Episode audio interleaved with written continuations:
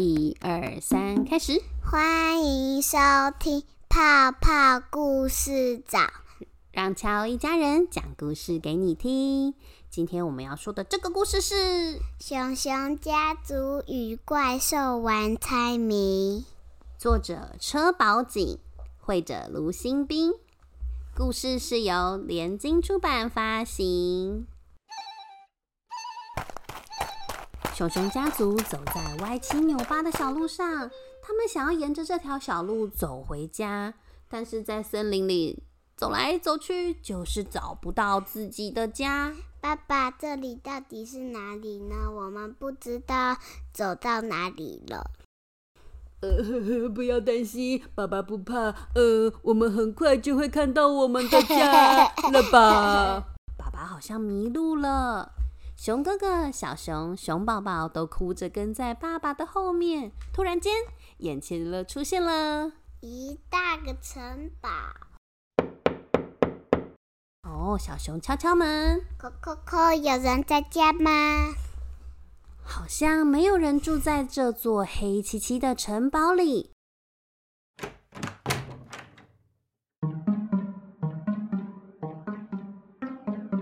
熊熊一家人推开了城堡的大门，走进去，发现餐厅的灯亮着。哇，那里有一桌好丰盛的佳肴哦，上面有着布丁、凤梨、香蕉、西瓜、葡萄、面、鱼、鸡腿，各种东西，看起来好好吃哦，就像是有人特地为我们准备的。大家都很饿，开始大口大口的吃哦。给我凤梨，呃，给我给我香蕉，给我香蕉。嗯，就在这个时候，哦轰轰轰轰轰轰轰，进来了一只、两只、三只、五只啊！全部加起来有几只怪兽？二十只。怎么搞的？是你们吃了我的食物吗？我们准备的佳肴都变得乱七八糟了，快点把他们绑起来，赶出去！不应该要用棍子打几下，让他们瞧瞧我们的厉害。这时候，最矮的怪兽站出来说：“不要再闹了，我们来跟他们玩个游戏吧！嘿嘿嘿！”叫他们来猜猜城堡的主人是我们之中的哪一个？一共有五次机会，你们觉得如何啊？什么？好啊，好啊，好啊，好啊，感觉很有趣的样子。如果猜错了，还可以重重的罚他们。怪兽们开心的拍手叫好，哇哇哇！好啊，好啊。那么谁要先站出来猜呀？怪兽们盯着熊熊家族看来看去。这时候，熊爸爸突然开始不停的打喷嚏，阿丘阿丘，我很忙，阿丘阿啾。熊妈妈抱着熊宝宝，哦，你不要哭，妈妈这里照顾你啊。熊哥哥说，呃，我突然屁股好痒，我要抓屁股。大家各忙各的，没有人想回答。于是小熊勇敢的站出来说：“我猜猜看好了。”啊哈哈哈！演技这么小，你想要猜猜看呢？怪兽们都觉得不可思议，一直抓着肚脐 嘲笑他。怪兽好奇怪，居然抓肚脐。小熊问的第一个问题是：城堡的主人有兽脚吗？在这二十只长相不同、穿着不同的怪兽里，小熊问了一个问题：城堡的主人有兽脚吗？试着要区分它们。怪兽回答：是啊，有兽脚。啊！只知道有兽脚，哪里猜得出来是不是主人呢？哇哈哈，太好笑啦！小熊们把怪兽们分成两组，有兽脚的怪兽一共有十三只。小熊问的第二个问题是：那么城堡的主人有胡须吗？没有，没有胡须，光知道有没有须，哪知道谁是城堡的主人呢？哈哈哈哈哈！当然啦，当然啦，他绝对猜不出来的。吵杂的怪兽们窃窃私语着。小熊把怪兽们再分成两组，有兽脚但是没有胡须的怪兽一共有九只。哦，现在有九只，有可能是城堡的主人哦。但是从九个里面猜还是有点难。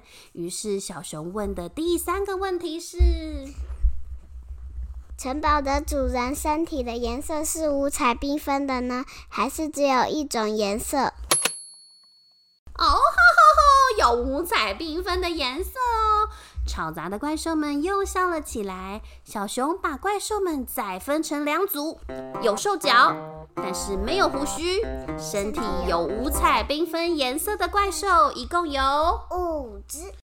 哎呀，剩下五只，这样好猜吗？小熊于是再问了一个问题。城堡的主人没有穿鞋子吗？还是有穿鞋子？哈哈哈！他穿的是红色的鞋子。吵杂的怪兽又开始嘲笑了起来。哈哈哈！哈哈哈！小熊再将怪兽们分成两组，有兽脚但是没有胡须，身体有五彩缤纷的颜色，穿着红色鞋子的怪兽一共有两只。哇！最后删去法剩下两只，小熊也只剩下最后一个问题。但是这两只怪兽实在长得太相似了，它们都有兽脚，它们都没有胡须，它们的身体都是五彩缤纷的颜色，而且脚上都穿着红色的鞋子。该怎么样才能猜出来谁才是这个城堡的主人呢？剩下最后一次发问的机会了。小熊左思右想着，熊妈妈、熊爸爸、熊哥哥和熊宝宝还在装忙，一边装忙一边紧张的踱步。阿丘，屁股痒，屁股痒，乖乖宝宝，乖乖宝宝。吵杂的怪兽们只是张大嘴巴笑起来，准备看好戏。哦吼吼，他们一定猜不到的。没想到，小熊似乎发现了什么。他张大双眼，问了最后一个问题：城堡的主人牙齿都掉光光了呢，还是有的尖锐的牙齿呢？听到这句话，两只怪兽互相看了对方一眼。接下来，牙齿掉光光的怪兽捂着嘴巴说：“那个不能告诉你，不能告诉你。”听到这句话的小熊笑嘻嘻，非常有自信的说：“有兽脚，但是没有胡须，身体有五彩缤纷的颜色，穿着红色鞋子，牙齿都掉光光的你，就是城堡的主人吧？”怪兽吓了一大跳，说：“你你怎么知道我是这个城堡的主人？因为你刚才想要捂住嘴巴，不想诚实告诉我啊。”被聪明的小熊透过分类的方法猜到城堡的主人是谁。于是小熊说：“我们已经猜到城堡的主人是你了，所以你会放我们回去吧？”熊熊家族自信满满的转身准备要走出城堡，没想到怪兽们大叫了起来：“不行，怎么能这样离开？”